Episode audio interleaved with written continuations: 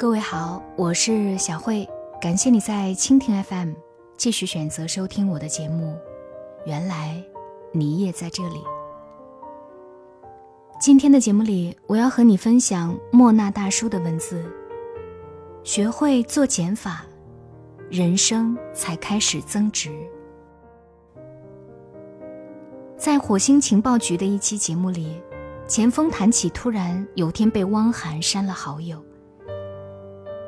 汪涵回应：“范冰冰、陈坤都被删除了。”他直言，当自己朋友圈人数达到一百多人时，他就会觉得有些可怕，要把一些没有意义的全都删掉。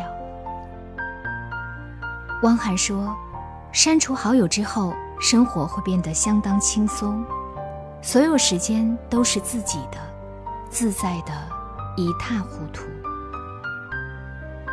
微信一百多个好友根本不算多，汪涵却说可怕。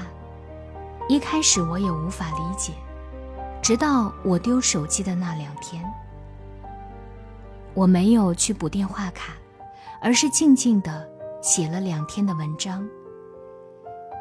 一开始也会担心会不会错过重要客户的电话。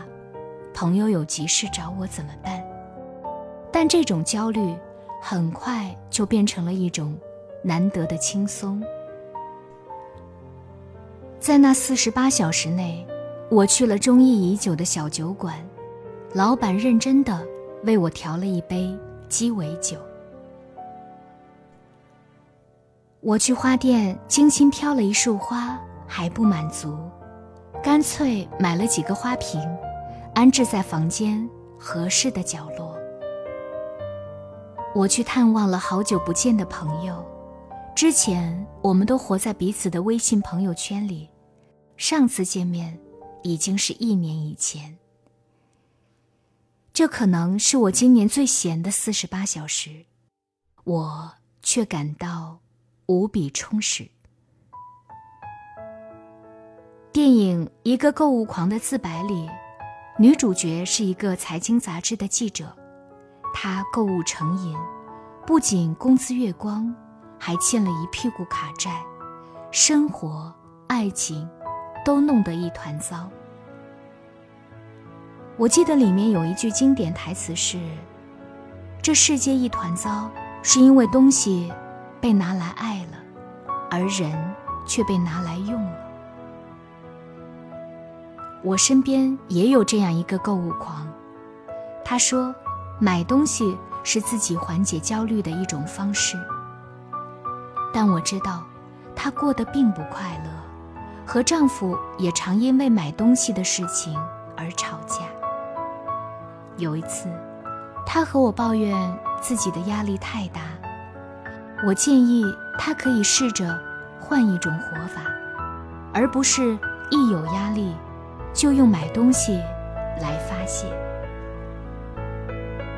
他听了我的建议，卸载了手机上的购物 App，也戒掉了外卖，开始花时间下厨学做菜。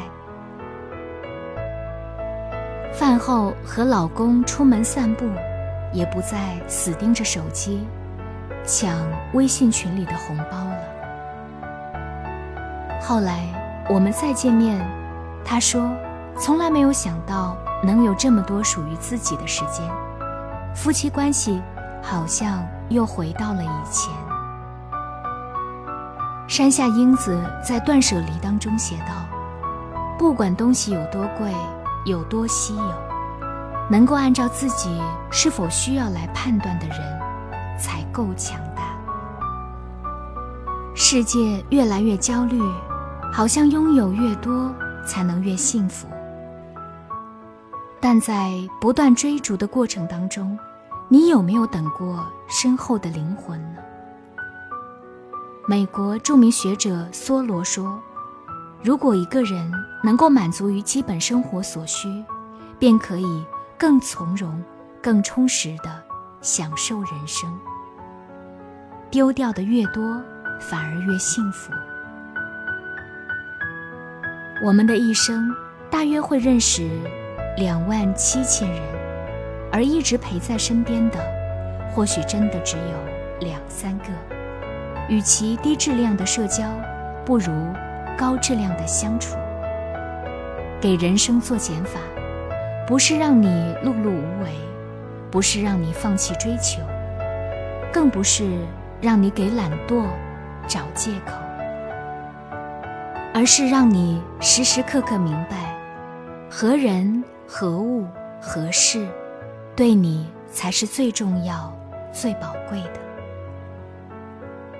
自从丢了手机之后，我现在养成了每天给自己一小时。空白时间的习惯。所谓空白，就是不社交，不购物，尽量保持一个与自己独处的状态。或许一小时并不多，但是我感觉到在享受人生的每一分、每一秒。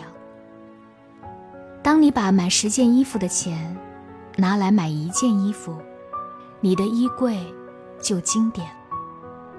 把做十件事情的精力拿来做一件事，你的事业就经典了。把凌乱复杂的感情聚集在一个值得聚焦的人身上，你的爱情就经典了。当你的人生开始做减法的时候，正是增值的开始。感谢你的收听，也要感谢各位在蜻蜓 FM 对我的打赏。想要收听我的更多节目，你可以关注我的个人微信公众号“小慧主播”。